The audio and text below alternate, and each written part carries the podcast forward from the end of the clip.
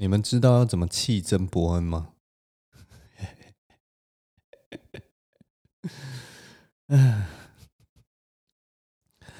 先跟大家介绍一下谁是曾伯恩好了，因为我后来发现啊，曾伯恩虽然是在我们这个 小圈圈里面算是有有名气，还蛮有声量的一个人哈，但是其实我其实大概一个掐指一算，粗估一下啦，这个全台湾大概也至少有一半的人其实不认识曾伯恩是谁哦。或者是说有很多人对他一知半解，反正简单来讲，曾博恩这个人就是呃，stand up comedy 单口喜剧界啊的台湾区的这个领头羊，台湾区代表，台湾区目前冠军的一个喜剧界节目制作人之类的。呃，对，大概如果你真的他对于这个圈子还不大熟悉的话，你就把它想象是。对比成演艺界的宪哥吴宗宪好了，大概就是这种地位上，大概是这个这个类比啊。那总之，我为什么会想到这个要弃曾博恩呢？其实就是我刚刚啊，我在坐在这个位置上，然后我在想说，我今天要录 podcast 的话，到底要怎么录这个 podcast？我到底要讲些什么东西的时候，然后我忽然 脑袋就。忽然想到一些，就是做做这种喜剧的东西的一些回忆啊，然后我就忽然脑袋就忽然想到说，那如果我要气曾伯恩的话，我要怎么做？我这人后来我在这种长长时间在这，应该说这三十几年的生活，其实我有的时候还蛮爱恶作剧的。然后我真的后来有发现一件事情，就是我好像有这方面的天分，就我很。很可以去抓到一些有些人每个人会在意的一些很小的点，也许他不是真的最痛的那个点，但是我会让你痛到有感觉的那个点，然后我会去做一个小小的恶作剧，然后其实就会变得我不知道，我就会觉得会让你有感，然后让你有感的时候，我就特别觉得好玩。我我一直觉得这种恶作剧算是一种小小的我自己的恶恶趣味的才能啊。总之，我今天就在想说，我坐在这里就在想说，我要怎么气曾博恩的时候，我就想到曾博恩，因为之前他有做那个博恩夜夜秀嘛，然后他是一个偏政治性的节目，然后也跟选举有关系，所以他在很多争议的事件上面，其实都跟就是已经触怒了中国，所以基本上呢，我们那个时候大概做了一点评估跟讨论啊，他。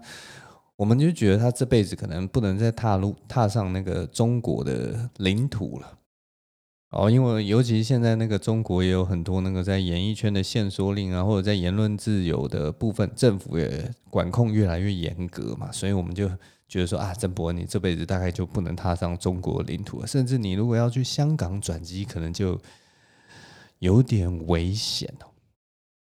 但我们其实这些平民啊，或者是说一般人啊，我们如果要去中国或者是要去香港的话，其实都没有什么问题的。所以呢，所以你们知道要怎么去曾伯恩吗？我就想啊，如果等这个疫情结束之后，我们大家又开始重新就是投入这个旅游的怀抱的时候，我们每一次如果是去香港转机，或者是去中国转机，我们去哪边然后吃到好吃的东西啊？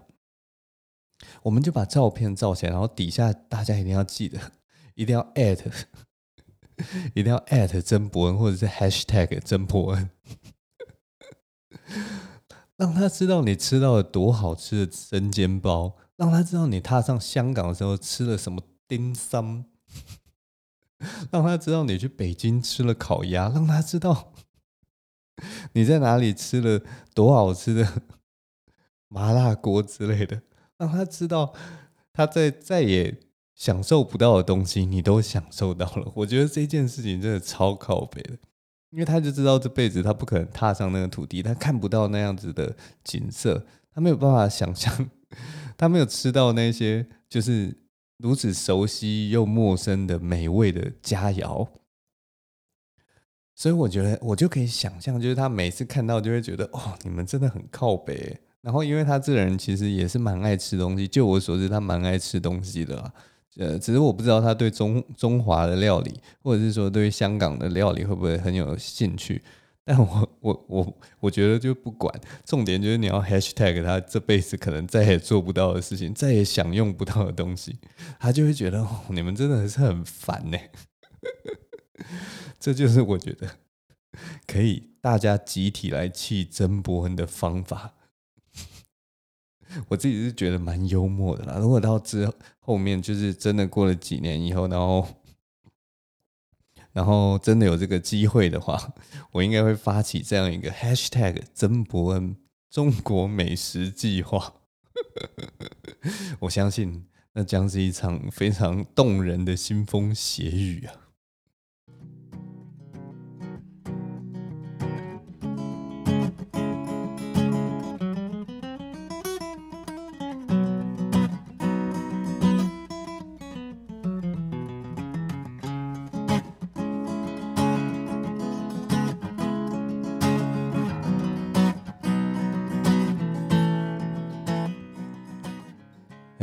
现在收听的是张庆伟在说什么？现在时间是二零二一年九月九日星期四的午夜十二点十二分。九月九日，九月九日是不是九九重阳节啊？好了，那都不重要。这周一开始就要跟大家讲一件很……哎。很重要的事情，就是我打疫苗了。其实也不是什么特别的事情，就是我打疫苗了。我打的是那个 AZ 疫苗。然后这周啊，之前呢、啊，有一个 Podcast 界的这个前辈啊，他曾经分享了，就是这个打疫苗啊，很多人说打了这个 AZ 疫苗啊，被像卡车撞。然后那个前辈就在他的那个。Podcast 里面说啊，怎么会像卡车撞？他就一直论述这件事情，他就形容说，什么叫做被卡车撞？因为被卡车撞，我就死掉了，我还在这边说打 AZ 疫苗像被卡车撞，他就觉得这个词不合理。他就说，你应该好好的讲述，你到底是被前轮卡车的前轮碾过，再被后轮碾过，然后再被他呃卡车拖行。例如说两百公尺，这样我才知道 那到底有多痛苦。他就不断的纠结在这个被卡车撞的这个形容词，然后一直就好像讲说，怎么可能是被卡车撞？你们一定是夸大其词。我跟你讲啊，打完 AZ 的人啊，就不会这样讲，就不会这样讲了。我这礼拜真的是超痛苦的。我那天去就是去去我家附近去打 AZ 嘛，然后打完以后，当然就是已经先做好功课了。一开始大家当然都说什么最初的那个十个小时啊，其实打完那个疫苗，你真的是一点感觉都没有，你是行动如常，你想要继续就是打电动、看电视或者是耍废什么，其实都可以。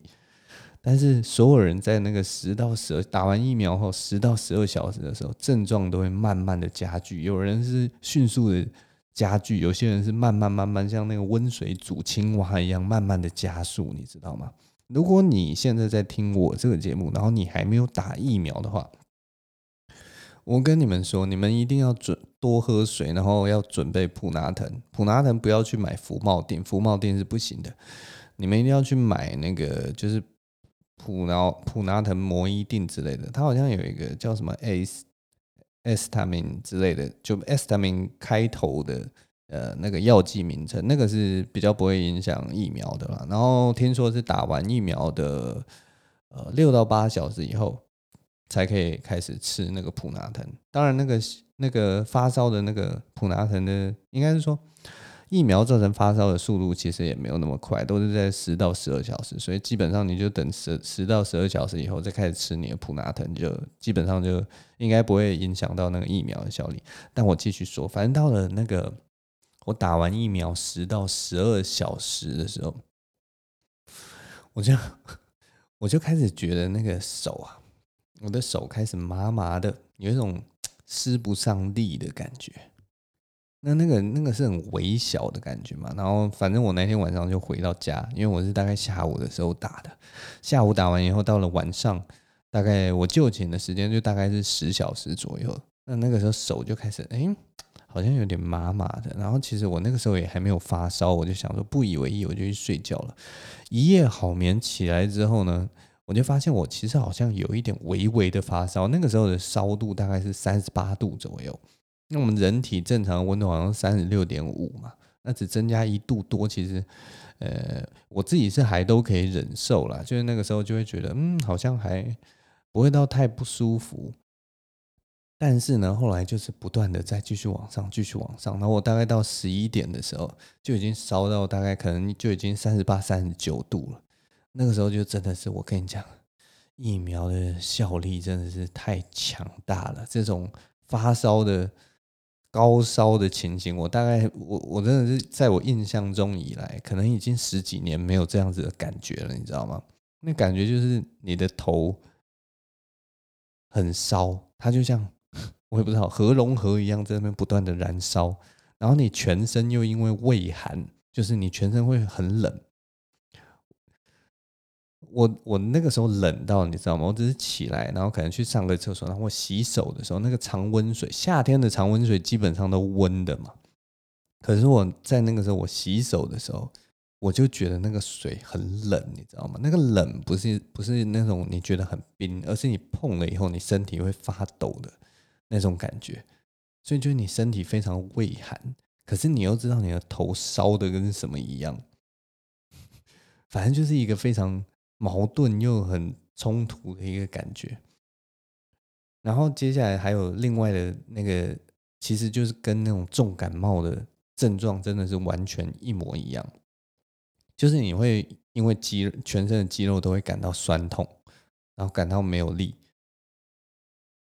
但是同一时间，因为你的身体有各式各样的反应，对不对？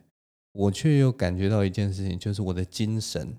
因为有睡饱的关系，所以我精神其实很好。我疲倦的是我的这个全身的 physical body，我的 这个身体是非常疲倦的，但是我的那个精神是饱满的。反正我这个人就是在这样一个很奇怪的一个状态下度过那一整天，然后那一整天都觉得浑身都不对，另一方面又又不想睡，精神上不想睡，可是身体上又很想睡，然后身体又很多不舒服。然后全身发热，可是你又怕冷，我真的是不知道那一天到底是发生什么事情，所以你也不知道说你在这个炎炎的夏日之中，你到底是要呃保暖，还是你是要通风，还是你是要呃用用冰凉的东西去去让你的头不要那么热。反正呢，后来就是。我就吞了那个普拿疼的药，然后普拿疼药还真的很很很有效。你吞了以后，大概半小时左右，然后就慢慢那个烧就整个降下来了。所以我跟大家说啊，你就是 如果要去打这个疫苗的话，你一定要做好就是自己一定会发烧的这个准备啊。我之前还想说，可能自己已经垂垂老矣啊，这个马齿徒长的我。我这个人老珠黄的我，是不是已经可以不用再准备发高烧这件事情？结果不对，完全不行，我还是要准备几颗普拿藤。这次其实我没有准备普拿藤，是我的女朋友特别帮我带来的普拿藤。因为我这个人就是有的时候真的是很铁齿啦，我就是不会照顾自己，我就是觉得说。拜托，我都已经这么老了，我还需要吃什么普拿疼？我这个身体的那个衰老的细胞就可以抵抗这个强力的 疫苗了，我何须那个外来的西药辅助啊？结果这次果然还好，我女朋友带了那个普拿疼来啊，不然我可能真的是那一整天就是会非常不舒服，然后可能暴毙在家中，然后烧成四十度的一个苏肥肉直接送到。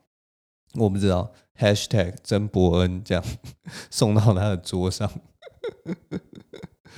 嗯，我也不知道了。反正就是打 AZ 疫苗，这是真的是我这次学到了一课，学到了一课，就是说能不打疫苗就不要打。哦，不是啊，不是这一课啦，不是这一课，大家还是要打疫苗啊。最近这个 Delta 的病毒又在我们的这个国门前。一直要扑进来了，这个情况好像越来越不妙啊！能打疫苗的就 赶快把把握这个机会打一下了。但我学到的那一刻就是说，还是要做好最坏的打算呐。如果你真的要去打疫苗的话，你还是就是要准备一些什么维他命 C 啊，然后多喝水啊，你就买两两大桶水摆在家里，准备一直咕噜咕噜灌进你的身体里面呢，然后去对抗那个疫苗。然后如果说你真的高烧不止的话，就吃一点普拿疼。就有点像打 RPG 一样，如果你中毒了，你就是要吃解毒药，不要光靠你的 HP，想说我的血量够，我就一直让它扣，绝对不能这样，真的是太辛苦了。这礼拜真的是打这个 AZ 疫苗哦，真的是让我折腾了两天呐，所以，唉。不过还好啦，现在就是一切都正常。我大概过过完两天以后，我的生活就恢复了正常的作息哦。虽然就是我现在就是这个左手啊举起来的地时候啊，就是这个地方还是呃注射的地方，注射的地方还是有一点会有点疼痛的感觉，酸痛跟疼痛的感觉。只要那边的肌肉受到牵引，呃，打注射的地方就会有一点有点痛哈。呃，然后现在那个注射的地方还是呈现一个有点肿胀，然后硬硬的感觉啊。他我记得我之前查资料，他是说，呃，不要去揉它，然后不要去动它，让它自然的、慢慢的好起来这样子。所以除此之外，我全身上下基本上是目前都恢复到正常的状态。那这一点点酸痛算得了什么？你们说是吧？总之呢。希望大家也赶快去打疫苗了，疫苗并不恐怖啊，这个副作用听说就这一次而已。像听说 AZ 的第一剂副作用会比较大，第二剂就相对比起来好像就就小，副作用就小很多了，所以最糟的情况已经过去了。现在最最怕的就是呃。疫苗的保护力啊，可能要到两周之后才会开始慢慢的显现。我现在看到那个 Delta 的新闻，我就非常怕这个我的保护力还没有显现，Delta 就马上就冲进来了。那我这个 至少至少我这个保护力出来，可以让我躲避太太可怕的重症，或者是或者是死亡哦。哎。不知道 我我能不能躲到那个时候了，希望能够好好的躲到啊，大概就是这样。好，让我喝一下这个手边的这个黑松沙士啊。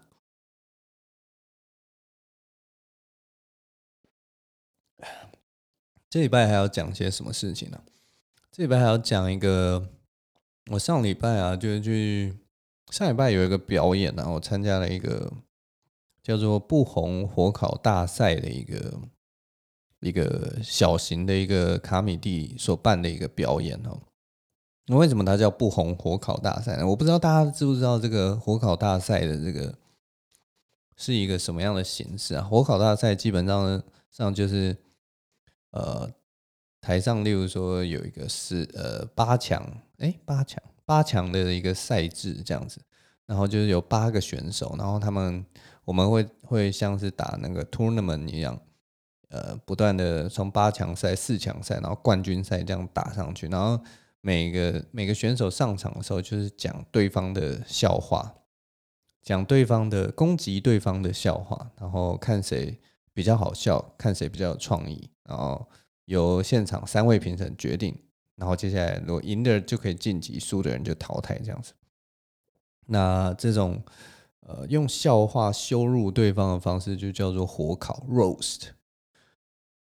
所以这个就是火烤大赛的一个形式。那之前我就有参加过火烤大赛了，现在这一次参加的是不红火烤大赛。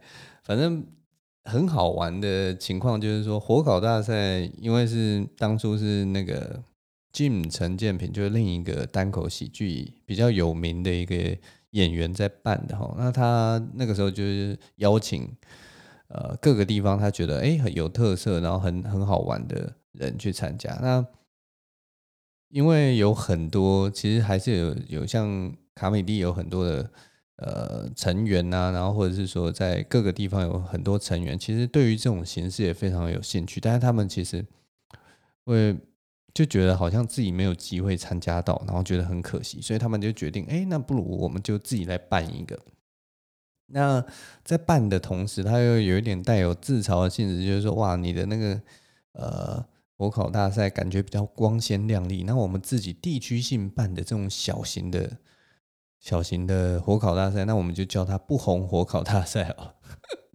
反正我自己是觉得蛮有趣，所以他们就办了这个不红火烤大赛。那因为我也是符合这个不红的条件嘛，所以就他们也有邀请我，就是说，哎，你要不要来？然后我就说好啊，就是反正好玩嘛。所以我也有参加这个不红火烤大赛。那我们这次这个参赛者其实也都，其实我我我到里面的时候，我就觉得说，因为我们在之前事前的时候，我们就有稍微 r 过稿，这种东西就是还是要 r 稿，因为它它它是一场秀，它是一场表演，所以我们当然不希望这整个过程或者是说整个整个呃游戏玩起来不好玩，那它一样还是有一点这个竞争的成分在，所以大家也是卯足。全力在准备，卯足全力在写羞辱对方的笑话。啊，不好意思，一直打嗝。呃，好，我继续讲。然后，反正我参去参加这个不红火烤大赛的时候，其实他们他们其实有一个很有趣的一个设定，就是说，如果说因为像火烤或羞辱人的这种这种形式啊，如果说观众没有办法得到共鸣，有的时候。其实还蛮蛮蛮尴尬的。那呃，观众没有得到共鸣的可能性其实蛮多。有的时候是现场气氛不对啊，有的时候是演员的 delivery 的问题啊，或者是说观众没有感受到你的能量啊，反正很多很多呃拉里拉杂的跟表演有关的事情啊。那有的时候那个东西啊，那个尴尬是会累积起来。如果当观众整个因为你的表演，或者是说对方的表演，呃，不断累积，不断累积，不断累积，那个能量不断往下掉的时候，其实是没有出口可以发泄的。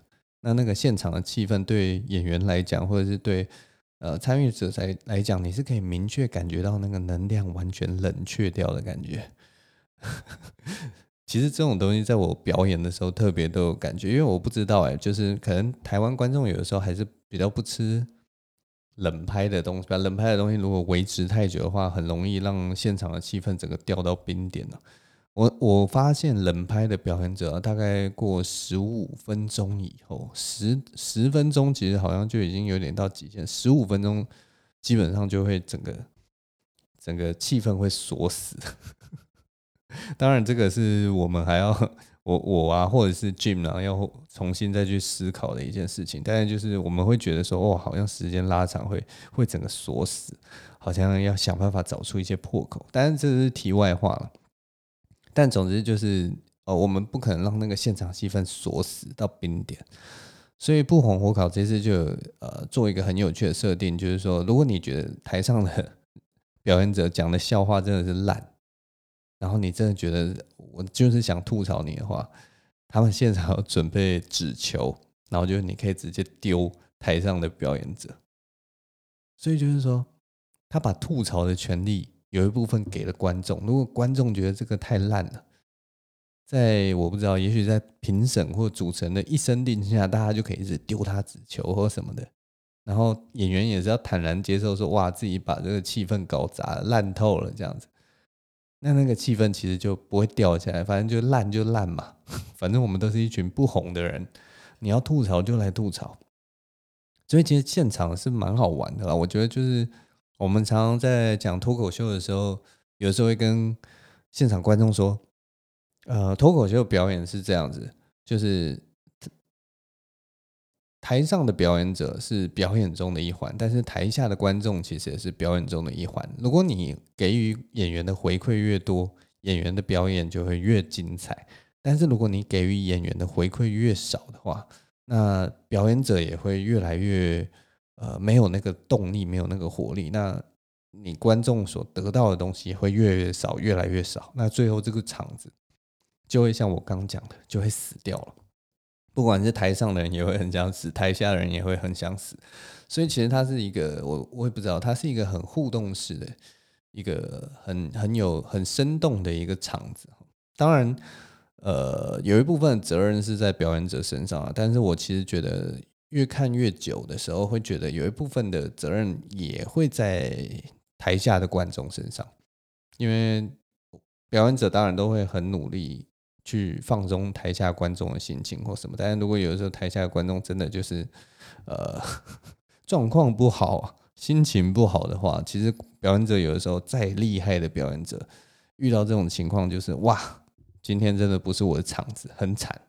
其实这种事情不是只有在国内发生啊，国外也常见。很多资深的表演者也讲说，哇，我同一个东西在这个场子有用，在另一个场子就没有用。然后或者说今天气氛不知道为什么，呃，刚发生什么大意外，然后大家来听都一种意兴阑珊的时候，还好怎么？不管怎么哗众取宠，不管怎么做出什么夸张的有能量的东西，还是没有办法把这个场子弄回来。顶多就是让大家不要那么 难看，不要让大家那么 不愉快的回家而已。对啊，反正我就觉得就，就就大概是这个样子了。那这一场不红火烤，其实我自己去参加的时候就觉得蛮有趣，真的很好玩。只是我不红火烤，我嗯。反正我去参加不红火烤，其实基本上我在八强赛就被刷掉了。不过我自己得失心不算重嘛，只是就觉得还蛮有趣的，因为他们他们那个时候选出来我，我这次学到了一个很有趣的东西，就是我以前会很怎么讲，会希望所有事情都是呃固定好的，或者是说会有一个很明确的。路就算就像我写的笑话一样，它它应该是一个很精准可以直接表达的一个东西。但是，呃，不红火烤是是在那个我们不红火烤制作人，还有在他们那个评审，基本上是掌控整个活动节奏的关键。在他们的带领之下，其实这个。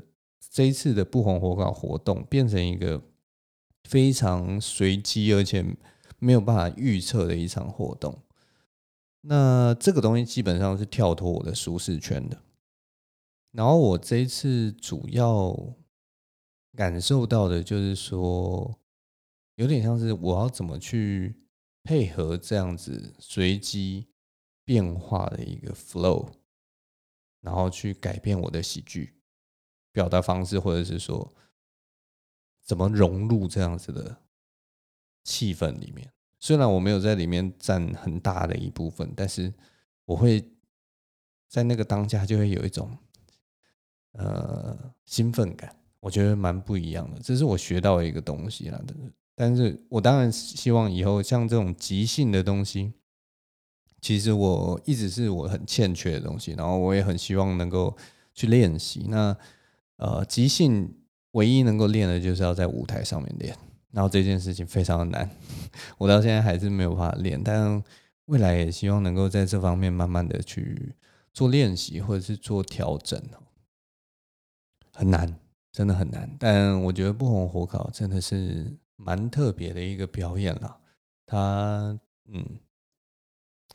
所以，如果之后那个零八有什么精华的影片吧，或者是说有一些片段的话，如果有兴趣的人可以去看看。那如果说你觉得哎还好，感受不到的话，那也许就是现场的气氛比较好，隔着影片的确是有的时候是感感觉不到那个好玩的玩性啊。毕竟，荧幕前的观众不能去殴打那个。不能去殴打影片中的那个表演者嘛，对不对？所以你就会觉得啊，讲的这么烂，我干嘛浪费时间听你讲一个烂东西，对不对？大概就是这样了。我觉得不红火烤还蛮有趣的，这是我一个表演的大概心得，跟你们分享一下。啊，我其实原本这这两个事情应该可以讲的很有趣的，结果现在就是有点像是在讲流水账一样，跟你们分享而已。那也没办法，大概就这样了。嗯，好了，接下来我剩下的时间稍微回应一下有几个人的留言好了啦。因为我这礼拜看了一下我那个有一个我我在那个 YouTube 频道底下有一个匿名的信箱哈，就是你如果有什么事情想要跟我说，想要跟我分享，也可以在那边留言，或者是说你有什么问题想要问我的话，也可以在那边留言。那我会在节目中跟你们做出一点回应哈。那回应的东西，我在这里也还是跟大家提醒一下，就是我只是一个素人，我也不是什么专家学者什么的，我讲的东西只是一个经验上面的分享哈。那之前就已经讲过哈，不要随便问这个网络上的 陌生人任何问题，然后把它当做这个人生的圭臬哈。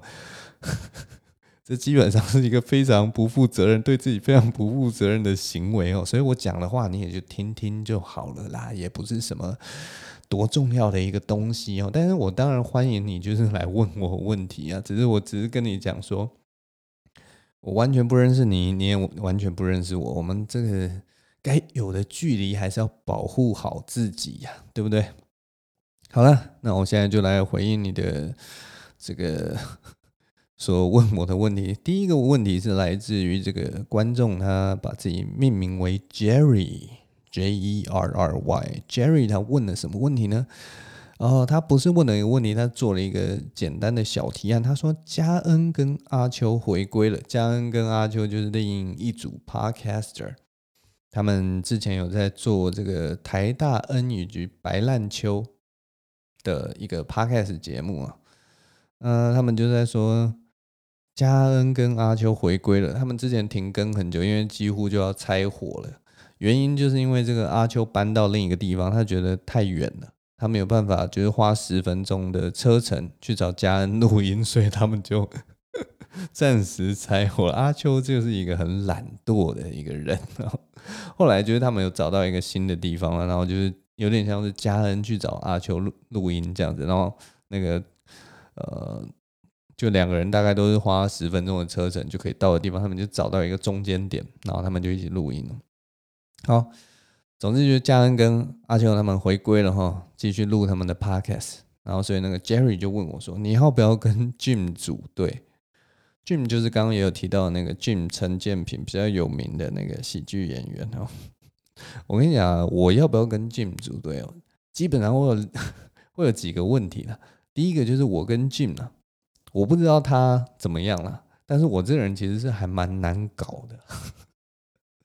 你知道，如果要合作一起做一个东西的话，基本上两个人要互动良好，或者是沟通要良好，或者方向至少要一致啊。但是我这个人，我觉得有的时候跟人家合作的时候，我，哎，我真的是一个很不会合作的人。我觉得一定会吵架啊，或者是什么。我其实还是有很多眉眉角角。大家看起来我好像是一个随和的人，但是如果说在做节目或制作东西的时候，我有的时候又有很多自己不必要的坚持哈。这是第一点啊，然后第二点就是说，Jim 他现在是一个流量怪物，你知道吗？他现在是一个在喜剧圈基本上是什么坐坐三望二或坐二望三的一个地位。然后你跟跟我一个参加不红火烤的人，跟他说你要不要跟 Jim 组队？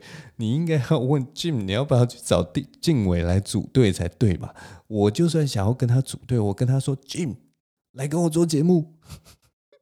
他鸟我，他大概连那个讯息都不会回我，你知道吗？这个地位差相差太多了，他实在没有这个必要来跟我做节目了。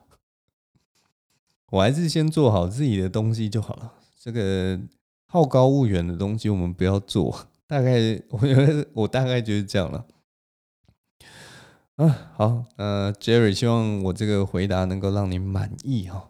那接下来我们看下一个听众给我的这个留言啊，第二个听众他叫自己叫做迷惑之人哈，他是一个他真的提出了一个很不错的问题啊，他就问我说：“哎，静伟你好，我是一个在今年八月三号放榜考上了法律学系经济组的同学，哎呦不错，恭喜恭喜，放榜考上了一个。”好像还不错的一个学系啊，然后他就问我说啊，他本身呢、啊，高中的时候其实是就读美术班的，突然从美术转成念法律，哇塞，这个是一个呃很天才的一个同学啊，在高中的时候明明就是念美术班，专门每天都在画画，画一画居然考上了法律哈。你到底是有多天才啊？这么厉害？这个问题真的是，我觉得很多人应该听到都会觉得哇，你是来炫耀自己的天才吗？考试的天才是不是？然后他就继续问，他就说令我令他有点迷惑。废话，你读一个美术班，然后忽然转职成了法律经济组，你怎么不可能？你怎么会不迷惑嘛？你一定迷惑到迷惑了。我如果是我的话，我一定觉得哇，我怎怎么会？我我我怎么我我根本没有来考这个考试，我怎么就上了？我一定会疑惑的，到底是怎么一回事？好了，那反正他就说。他就有点迷惑，说他能不能在法律这个领域有所成就了？可能就是因为以前都读美术的话，你的志向可能都是在我不知道成为毕卡索或者是什么，或者是你你的志向可能就是要成为一个穷途末路的画家之类的，或者是说你你的志向可能就是未来要转战新媒体做个插画家，然后每天被老板狗干。也许这就是他的梦想，我不知道，也许就是这样。但反正他就说，哎，不知道。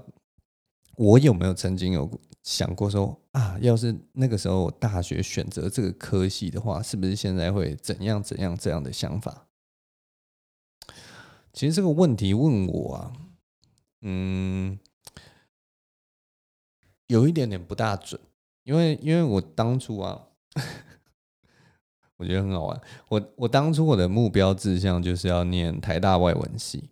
然后我也很顺利，就是我的分数就是可以一定百分之百可以上台大外文系，所以，所以我其实没有历经这样子的，就是放榜会不会会不会上的这个挣扎。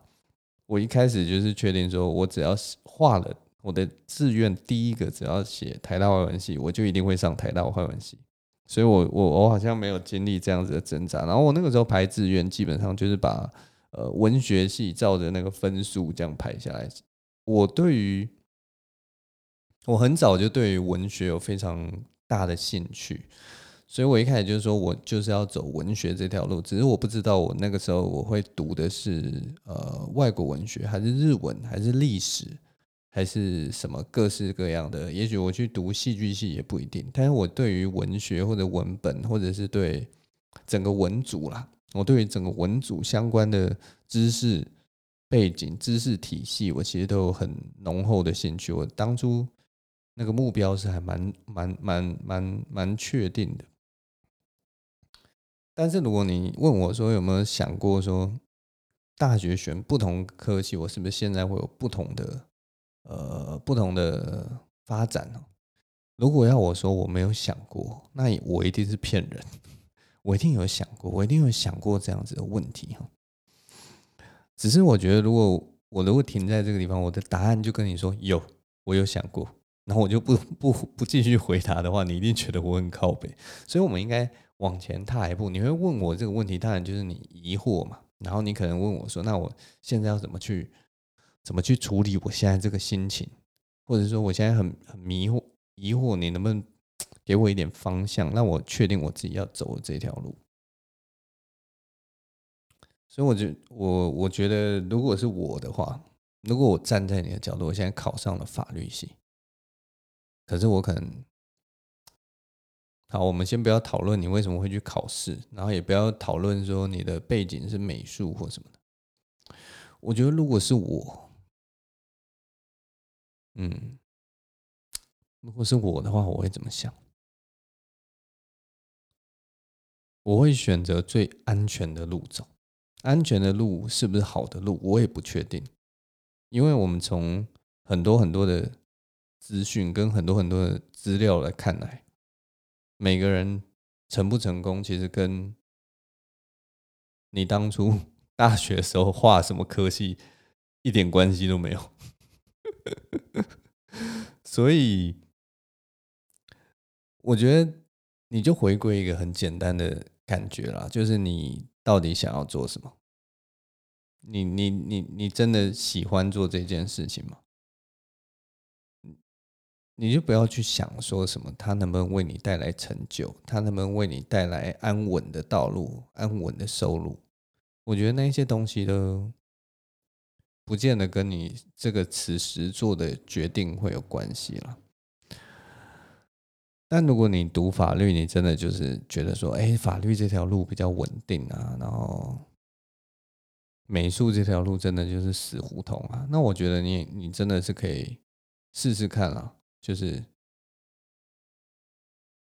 我觉得我现在没有办法达到那个点上哎，因为我其实在要你回要回答你这个问题的时候，我事先就有大概想说我要怎么去回答这个东西，可是我现在又脑袋又有别的声音进来。我先跟你讲我原本的答案。我原本的答案就是，我可能建议你说，法律这法律系经济组这个东西啊，呃，它是一个很好的机会。然后，如果是我的话，我应该会去读。那我去读的时候，只是说，我觉得我在高中美术班的这个经历啊，我也不会放弃它。我也许会把它当做一个我的兴趣，然后我也许会继续作画。我也许一个礼拜还是会画一张画，或者是说我可能呃在法律系里面，我可能借由社团活动或什么，我还是继续会做美术这件事情。我把它当做是一个呃侧面的技能，我还是会不断的精进，我还是会很喜欢这件事情。我希望你是喜欢美术班学到的东西，或者是说你呃这个背景是你是喜欢的，然后法律这个东西是你的另一个要培养的专长。法律这个东西，基本上你未来还是有很多发展性啊。不管是你以后要往文书的工作、政府的工作，或者到外面呃去求职的时候，它仍然是一个很有用的一个呃技能跟武器。但也不会言，就是有很多人读了法律以后，他可能卡卡在就是没有办法考上律师啊，或者是考上检察官或什么的，也是有这样子的人。所以它也不是一个完全稳定的一个东西，但是它是一个很棒的一个机会，因为很多人要这个机会的，他想要读法律，他可能绕了好多圈，才最后才真的读到法律系这件事情，所以它是一个很好的机会。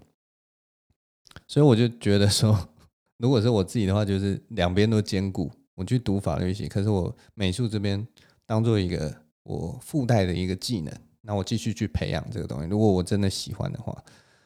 所以你，我觉得永远都去问你自己，说你想要做什么？你真正想要做的是什么？你如果想要稳定的生活，那法律系就是一个很好的选择。你如果你想要法律界的收入，其实还不错。你如果想要很棒的收入，那你就去做法律。那你如果想要一个冒险的人生，你如果想要一个势如破竹的，呃，一翻两瞪眼的。或者是那种很刺激的，然后一定要逼到退路，然后要想办法谋生的那种路，也许你可以全力投入美术之类的。我不知道你还有没有其他路的选择，但我觉得说，嗯，对吧？就是看你自己想要做什么了。哇，我这样是不是完全没有？我现在是不是把问题丢回去给你，还是你其实就只是要问我说：“哎，你有没有想过这样子的事情？” 我只是是不是一开始只要回他是，基本上就已经结束了。好啦，反正我给你的答案就这样，我也不知道有没有帮到你了。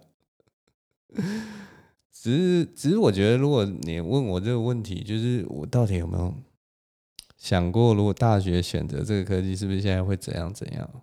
我不知道，因为我读台大外文的时候，我就是对文学有兴趣嘛。然后你看，我对文学有兴趣，然后我中间其实也花了很多时间在跳街舞，十几年的时间跳街舞。那街舞现在对我人生有什么帮助吗？其实也没有。我就是我大学那个研究所时期，真的花超多时间在跳街舞，诶，每天至少。四小时以上吧，每天四小时以上，每每个晚上四小时以上，哇，时间都花在那边。然后现在对我的人生有帮助吗？其实也没有。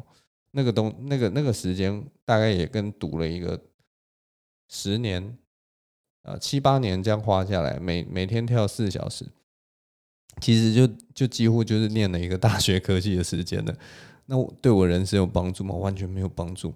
然后 我可能还还还做了什么？我现在在做 stand up，现在在做脱口秀，每每每个礼拜也是花了至少两三小时在在在相关的事情上面。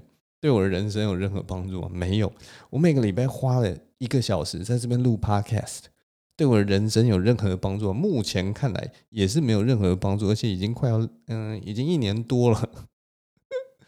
我也不知道我在干什么，所以我我如果如果你这个问题直接放到我这边，就是说，要是我当时我选择不录 Podcast，要是我当时我选择不跳舞，要是我当时我没有做 stand up，是不是现在会怎样怎样？是我我觉得，我觉得我也不知道现在会怎样怎样。但是这些事情最重要的事情就是这些事情其实是我自己想要做的。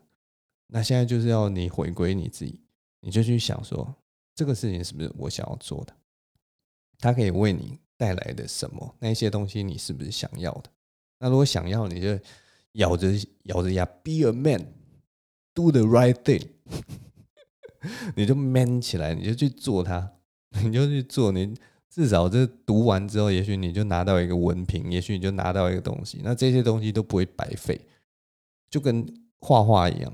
你每画一笔，你每天画一笔，你每天画一笔，他那个基本功，那个素描的那个，有人你一直画直线，一直画直线，或者一直画圆，一直画圆，你就是手就是会越画越圆嘛，对不对？直线就是会越画越直嘛。像我小时候就是很懒的，这边一笔一画写，我写。有那个写字本，什么乙乙本还还是甲本，我不知道大家还现在还有没有在写这个东西，甲本或乙本，我都是乱写，你知道吗？所以我现在字超丑的。这种东西就是那个基本功啊。嗯，我为什么讲到基本功？反正我的重点就是说这些事情都不会浪费，然后你就是看你自己有没有想要想要做这件事情，然后为自己做好决定，大概就这样了。哦，我都不知道。不知道其他人听到我这些回答会不会觉得说，哦，你一直在绕圈圈，无聊死了。反正今天节目大概就是这样了。最后我们要收在一个很有趣的一个话题上面好了。我我前一阵子去剪头发了，然后我真的不知道，就是说 剪头发这件事情会为我的人生带来任何的巨变，你知道吗？但它的确就是冲击到我对某些事情的价值观。因为我这次去剪头发的时候，那个发型师就在剪的时候，他我们就聊到说，哎，落发这件事情，你知道男生最怕秃头吗？我也不外乎嘛，我也是男生嘛，大家看得出来嘛，我也是一个男生，所以我也是很怕秃头这件事情。所以我因为之前我就有发现，就是我头发稍微变长的时候，我就觉得我的这个两边呐，这个额头的两边好像这个发线不知道为什么，是不是有在往后这样子？我就其实蛮担心，说是不是我的这个 M 型秃越来越严重了？所以我觉得稍微就是用那种你知道蛮不在乎的那种口气，然后就问了一下我的发型师：“啊，我最近就是觉得啊，这个上次那个发型剪出来啊，结果就觉得我这两边的头发好像啊一直在往后啊，所以我有点担心有这个 M 型秃啊。”然后他就看一看，他就说：“哦，没有啦，其实因为因为我跟这个发型师虽然算熟，但是我大概。”可能一季呀、大概一季就是三个月或者是半年，我才会去找他一次。所以如果有变化的话，他感觉会特别明显。他就跟我说没有啦，还好，跟你上次来的时候其实差不多啦。然后他就跟我分享了一些，就是这种秃头的循序渐进。他说你看起来是那种。应该会慢慢、慢慢、慢慢，就是多多少少人只要老了都会这样的发发线会慢慢往后啦，或者是说发头发会变越来越稀疏啊。我看你的情况其实没有那么严重，可能四十几岁或快五十岁的时候，呃，才会比较明显这样子。他就说，呃，所以你还有大概还有 十几年的这个时间，然后那个时候再去烦恼，或者是说你如果想要表保养的话，现在其实就可以开始。然后后来他讲一讲啊，他讲到说其实。影响这个落法最严重的，你知道是什么吗？然后就问他说：“赶快问他，这是什么？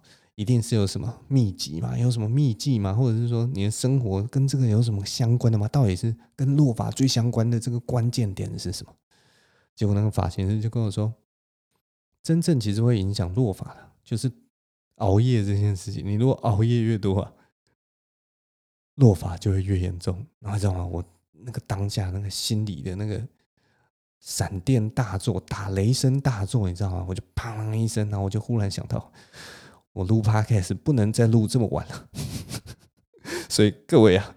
我们 Podcast 不能再录这么晚了，现在已经十二点五十五分了，现在就要一点了。我现在就是在熬夜，熬夜会秃头啊，秃头真是太可怕了。所以，我们今天 Podcast 就录到这边，谢谢大家的收听，我是章晋唯，我们下周同一时间或者早一点的时间，我们再见了，拜拜。